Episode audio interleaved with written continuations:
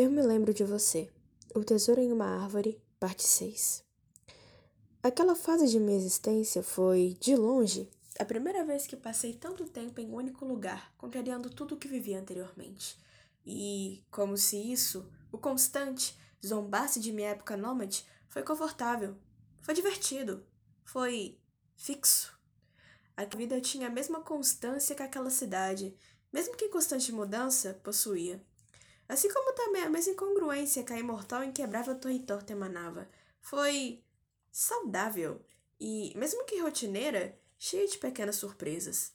Pela verdadeira primeira vez, eu descobri como era confortável viver em uma única colônia humana. Desde que deixei minha pequena senhora, e com exceção do meu tempo com o velho rabugento e girassol, passei minha vida constantemente vagando, andando, perambulando, caminhando, circulando por montanhas ou vilarejos, cidades ou florestas. Nunca fiquei muito tempo. Talvez eu quisesse explorar o mundo, ou talvez eu estivesse procurando alguma coisa que nunca encontrei no final. E no meio disso, eu provavelmente passei a pensar que, de certa forma, ficar muito tempo em um único lugar seria entediante. Como eu fui tolo! Aquela cidade me proporcionou uma vida maravilhosa, ao ponto que nunca passou pela minha cabeça a cogitação de ir embora. Nem mencione as novidades da Torre Torta, mesmo que ao longo das estações eu tenha de fato criado uma rotina diária, nunca foi frustrante ou repetitivo.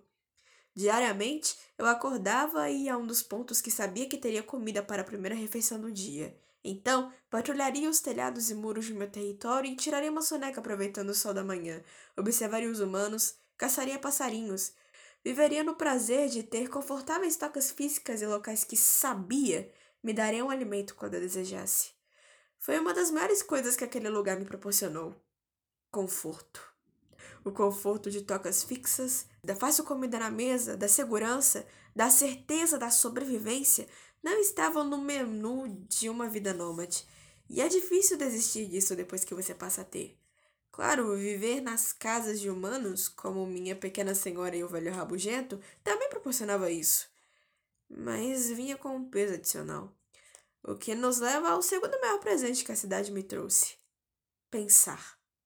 Porque quando sua mente tem o conforto de não precisar se preocupar tanto com predadores, possíveis ameaças, sua próxima refeição, o lugar onde você irá dormir, ela passa a se focar em outras áreas. E eu pensei. Muito. Das conversas de humanos sobre vidas alheias, que passei a apreciar ouvir de cima de telhados das casas, a vida que tinha levado com os humanos que convivi. Pensei sobre liberdade, e aquele era o verdadeiro peso entre a vida naquela cidade e a vida que tive com meus humanos. Dói viver com pessoas. Embora ganhe uma toca e afagos quentes e comida na mesa e a perda, você também perde a liberdade.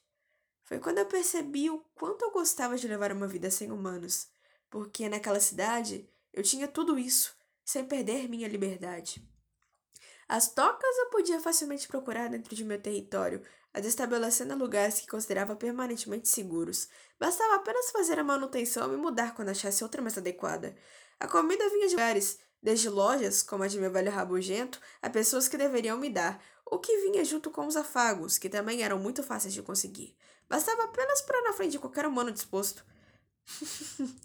Para aqueles tolos extravagantes, era uma troca justa. Eu deixava que me tocassem, então eles me davam a preciosíssima comida.